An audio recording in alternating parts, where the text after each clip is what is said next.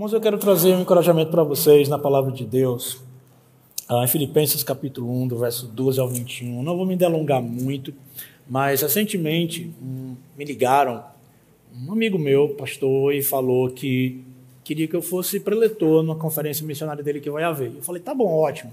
Tem algum tema, tem alguma coisa que você quer que eu trabalhe? Ele falou, não, qualquer coisa resolve. Eu falei, não, mas não pode ser assim.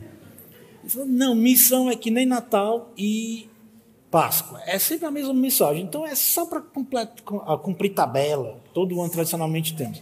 Olha, eu fiquei muito ruim. Eu não estou dizendo que eu sou super espiritual, não. Mas eu, o que me.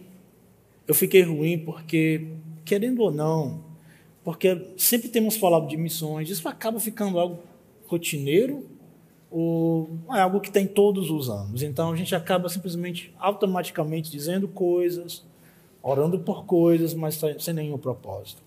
E eu falei, não, não pode ser assim. Então ele vai, pode ficar à vontade. O que você quiser trazer, traz. Então eu preparei alguma coisa para eles, mas, a, mas é simplesmente um retrato de que realmente às vezes trabalhar a, em, em propagar o evangelho, ver o progresso do evangelho, pode, pode cair na rotina, pode ficar sem graça, pode ser a mesmice de todos os anos, mas não é. É muito além disso. Muito, muito além. O propósito de missões não é apenas cumprir tabela. O propósito de missões, de cultos de missões, de louvores, não é apenas simplesmente para satisfazer o uh, calendário uh, de uma igreja. O propósito é realmente encorajar a igreja a continuar nessa obra. Nós não podemos parar. O mundo não foi alcançado ainda. Enquanto o mundo for o mundo, nós precisamos estar indo, propagando, e a pergunta é: como é que a gente pode fazer isso? Como é que a gente pode achar alegria? Fazendo uma coisa que é repetitivo uh, ou rotineiro. Eu fico muito, muito uh, interessado, uh, lendo as epístolas de Paulo, ele sempre fala da alegria que ele tem em compartilhar da palavra de Deus, embora tenha sempre passado por tantas dificuldades, tantas aflições, tantas provações, mas o homem estava lá, ele, ele tinha uma alegria que consumia a, a, o coração dele, a alma dele, que seja qual fosse a situação, boa ou ruim, como ele mesmo diz.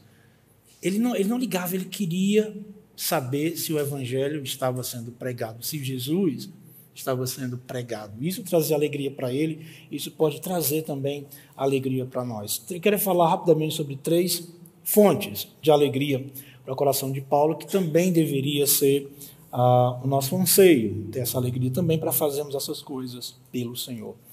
Ah, versículos 12 e 13, Filipenses capítulo 1, versos 12 e 13.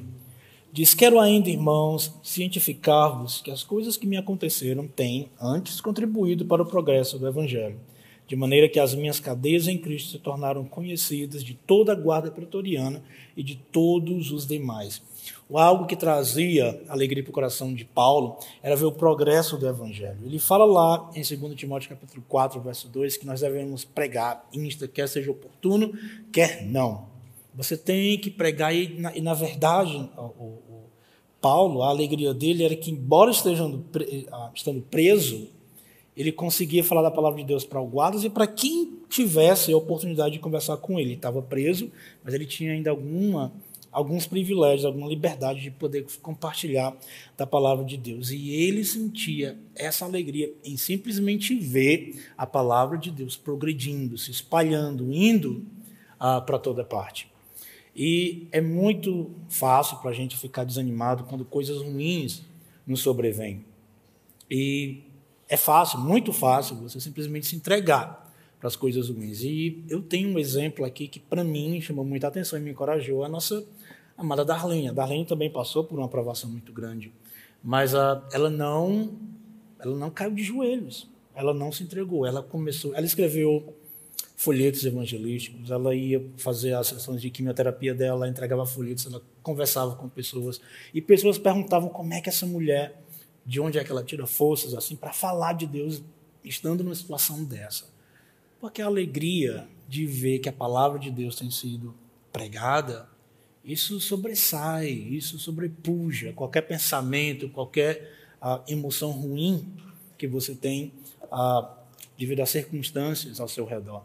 E é, é muito fácil ficar desencorajado com isso, mas é preciso pregar, mesmo quando o tempo não seja oportuno. Eu lembro que uh, Adventure, na igreja, eu estava levando umas cadeiras, nós tivemos um evento lá em casa, e eu, todo mundo foi embora e eu tive que levar o rolo de cadeira de ferro para a igreja sozinho. Eu já havia dado várias viagens, já estava ficando escuro, então na última uh, carga vinha o Rishi, que era um bêbado chato da vila, e ele vinha caindo para cá, eu olhei para ele, ah, não, tomara que ele não venha conversar comigo, que eu não estou afim de conversar, estou cansado, eu quero dormir. E bêbado, rapaz, ele veio direto para mim, entrou na igreja, veio conversar com ele, pastor, diz Rich, pastor, quero falar com você. Diga aí, rapaz. Mas no meu coração, eu estou sendo bem sincero, no meu coração só pede, Deus, leve esse homem para outro canto, porque eu não quero conversar com ele. E eu quero falar com você sobre os meus deuses. E a gente conversou e eu falei com ele, preguei o evangelho para ele, meio desmotivado, ah, por conta da situação dele. E ele disse assim: Olha, eu vou chamar você para você me ajudar a quebrar os meus ídolos. Eu falei: uhum, o homem do e bêbado, nunca, a gente nunca viu aquele homem sóbrio, era sempre bêbado. E eu nem liguei para isso. Mas quatro dias depois ele me ligou e falou: Ei, você não vem não? Eu, para onde? Para minha casa. Fazer o quê? Quebrar meus ídolos. Eu falei: Vixe. E eu fui. Eu cheguei lá, eu pensei: ele deve estar tá bêbado. Mas eu fui. Não, estava sóbrio. Aí ele falou: Ei, pastor, você não estava acreditando, não, né? Que eu estava ouvindo, não sei o quê. Eu falei: Não estava não. Depois eu estava ouvindo e eu entendi: vamos quebrar aqui. Aí trouxe os ídolos, vai lá para o terreiro. Aí me deu lá um, uma tora, vamos quebrar. E quebramos, rapaz, esses ídolos vai no meio do terreiro dele. Se converteu, aceitou Jesus e me serve de lição, sabe? Às vezes a gente fica desapontado, desencorajado por fazer certas coisas por conta das circunstâncias. Pregue, como Paulo fala, é? Pregue, insta, quer seja oportuno, quer não. A alegria de Paulo também vinha ah, em ver Cristo sendo pregado. Verso 14 ao 18 a gente lê. E a maioria dos irmãos, estimulados no Senhor por minhas algemas, ousam falar com mais desassombro a palavra de Deus. Alguns efetivamente proclamam a Cristo por inveja e porfia, outros, porém, o fazem de boa vontade. Estes por amor, sabendo que estou incumbido da defesa do Evangelho. Aqueles, contudo, pregam a Cristo por discórdia, insinceramente, julgando suscitar tribulação às minhas cadeias. Todavia, que importa? Uma vez que Cristo, de qualquer modo, está sendo pregado, quer por, ah, por pretexto, quer por verdade, também com isso me regozijo. Sim, sempre me regozijarei. O interessante é ver que ah, Paulo, nessa situação, devido a, a, por estar preso e mesmo assim continuar pregando a palavra de Deus, irmãos, não, ele não diz que a, a localidade, mas irmãos, talvez, nas igrejas da Galácia, da Ásia, ah, começaram a pregar também a palavra de Deus, vendo ah, o exemplo de Paulo, e começaram a fazer, ah, a pregar também a palavra de Deus. E ele fala que havia esse grupo, ah, possivelmente judaizantes, que ansiavam, eles tinham inveja de Paulo, eles queriam ter aquele ministério de Paulo, e não tinham, eles eram falsos professores, queriam mesclar o evangelho com tradições ah, judaicas e, na verdade, não não tiveram, tiveram algum sucesso, mas não no sentido positivo. E parece, ah, fiz algumas pesquisas e não, não tem muitas explicações para isso, mas o que me mais ah, fez sentido para mim, e eu vejo de acordo com a palavra de Deus, no verso ah, 18, é que parece que esse pessoal, esses invejosos, que querendo que Paulo recebesse uma sentença mais severa de morte, começaram a pregar o evangelho tal qual ele pregava, só para que mais pessoas se convertessem, para que Paulo recebesse a pena capital. Então, Paulo, lá com a possibilidade de ser morto, ele diz: Quer saber de uma coisa? Eu não estou nem aí. O que me importa? O que importa para mim é que Cristo está sendo pregado, não importa a situação. Cristo está sendo pregado. E muitas vezes as pessoas perguntam: o que encoraja um pastor o que encoraja um missionário a trabalhar em campos esquisitos? Vocês receberam, recebem muitos missionários aqui, devem ouvir histórias incríveis tristes, também alegres, mas a pergunta que algumas pessoas fazem é como é que você consegue morar num lugar desse? O meu pastor foi para Guiana e saindo do aeroporto, ele viu aquele horror de mesquita e passando, e aquelas mulheres cobertas, tinham, só tinha o um olho do lado de fora, mato para todo lado. Ele falou, ficou caladinho, só observando. Quando a gente chegou no porto para pegar o barco, que era para ir para Advent, ele falou assim, ele me virou e disse assim, tá fazendo o que aqui, seu doido? Vai-te embora. Isso não é lugar de gente, pessoal esquisito, roupa esquisita, cheiro esquisito, mato para todo lado. Vai-te embora, homem. Lá, no, lá, em Sobral também tem ah, campo. E eu falei, eita menina. Mas ah, para ele era uma coisa ah, anormal, uma coisa absurda, um lugar daquele. E quantos desapontamentos eu já tive ah, trabalhando na Guiana. Se você, o pastor já foi para lá, sabe que o negócio não é fácil, aquelas conferências com seis velhinhos, né? Não tem, assim, não tem um vigor, não parece que nada caminha, parece que tudo vai caminhando um pouquinho, aí depois acontece alguma coisa e volta tudo para estaca zero. Treinamos professores, Aí, numa semana, todas foram embora. Fabiana e eu ficamos nos descabelando para tentar resolver o problema disso. O outro, o que nós treinamos para ser o pastor, uh, recebeu uma oferta boa aqui do Brasil, recebeu dinheiro para consertar o ônibus e sumiu. Até hoje não vi desse homem, fiquei lá também sozinho. Então, o que, que encoraja uh, numa situação dessa? Olha, a gente tem que ver muito, muito, muito mais além do que apenas números, sabe? Depois disso tudo, eu falei, liguei para o pastor que me convidou para a Guiana e falei: eu vou embora porque isso é até realmente de doido. Nada funciona aqui, nada trabalha. No Brasil, você começa a congregar, são cinco anos, está uma igreja. Aqui você vai, trabalha, trabalha, cinco, seis, sete anos, tem 20 pessoas numa igreja, 30 pessoas numa igreja. É muitas vezes desencorajador. E eu falei para ele, e ele falou: Olha, João, ah, na palavra de Deus, não tem nenhuma referência dizendo vá e encha um prédio de pessoas. Isso é prova de que você está trabalhando e que você está fazendo a minha vontade. Não tem nenhuma referência. A Bíblia fala que você deve ser fiel naquilo que Deus colocou na sua mão. E o que, que Deus colocou na mão do pastor, do missionário, de qualquer cristão? É pregar a palavra de Deus. Então, pregue a palavra de Deus o que Deus vai fazer no coração daquela pessoa, isso é trabalho do Espírito Santo. O seu trabalho é pregar. Seja fiel nisso. Mas se ninguém se converter, se ninguém vir para essa igreja, o problema não é seu. Deus não me chamou para isso.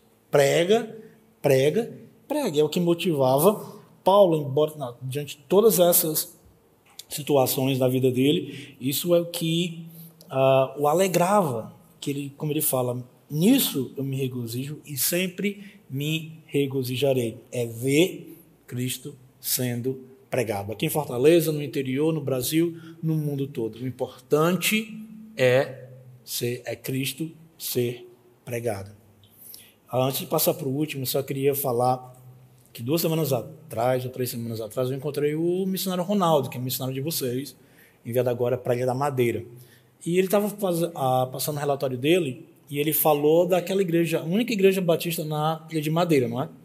E o missionário americano passou 35, 36 anos. E quantas pessoas tem? 40, mas a frequência é de 8, talvez 10 pessoas. Aí eu vi alguém, eu estava no fundão, estava no fundão em canto nenhum, vale muita coisa. Mas uh, os irmãos lá de trás falando assim, Estou brincando, viu? Vocês estão no fundo, é só uma brincadeira. O, eu vi umas senhoras conversando, 36 anos trabalhando com uma igrejinha com seis pessoas. Ou oh, perda de tempo perda de dinheiro. Ah, acho que com a máscara ninguém reconhece mais ninguém, não é? Aí falar isso para um missionário. E eu fiquei pensando, olha, realmente para muita gente talvez isso é uma perda de tempo. Você passar tanto tempo, as igrejas, ah, estamos ajudando, estamos esse pessoal, nada acontece. Que perda de tempo, que perda de recursos. Mas será que realmente é? Olha, Deus não, não se importa realmente com números, quanto mais, melhor, claro. Mas isso não é o alvo de Deus e o alvo do missionário deve ser pregar a Cristo. É só isso. O que Deus vai fazer, isso é trabalho de Deus, eu não tenho nada a ver com isso. Mas eu quero levá-los agora para a última parte ah, do estudo. E do verso 19, Paulo vai expressar ah, o desejo dele, falando com os irmãos que quer ser solto, quer vê-los mais uma vez. Mas ele diz algo tão interessante a partir do verso 20. Segundo a minha ardente expectativa e esperança de que em nada serei envergonhado, antes com toda ousadia, como sempre também agora, será Cristo engrandecido no meu corpo, quer pela vida, quer pela morte. Porquanto, para mim, o viver é Cristo e o morrer é lucro. E Paulo está dizendo que não se importa. A vida dele é para engrandecer a Deus. O mesmo a propósito seu. A sua vida, a minha vida, é para engrandecer a Deus. E esse é um versículo tão conhecido, não é? Ah, o viver para mim é Cristo e morrer é lucro. Muitos de nós geralmente vamos para o lucro, vamos lá para o fim, a paga, mas nós esquecemos que antes da paga, que antes do lucro, tem uma vida que deve ser consagrada e oferecida para o engrandecimento do nome de Deus. Infelizmente, meus irmãos, eu não estou falando especificamente de igreja nenhuma, mas infelizmente, o pastor no começo falou que Hoje os tempos são menos hostis e os crentes são bem mais frouxos. Querendo ou não, realmente ficamos, de modo geral eu falo, ficamos mais menos comprometidos com Deus, com sua causa, com o Evangelho.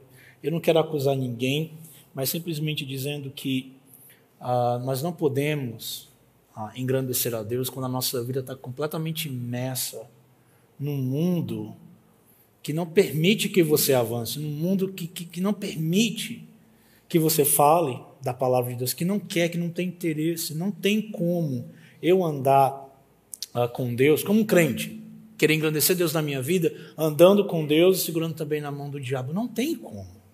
Há um texto muito conhecido que vocês com certeza sabem, eu vou lá rapidamente, mas 1 João, capítulo 2, do verso 15 ao 17, rapidamente eu vou só ler o que fala sobre não amar o mundo, eu sei que os irmãos conhecem muito bem essa passagem, mas a Bíblia fala: não ameis o mundo, nem as coisas que há no mundo. Se alguém amar o mundo, o amor do Pai não está nele.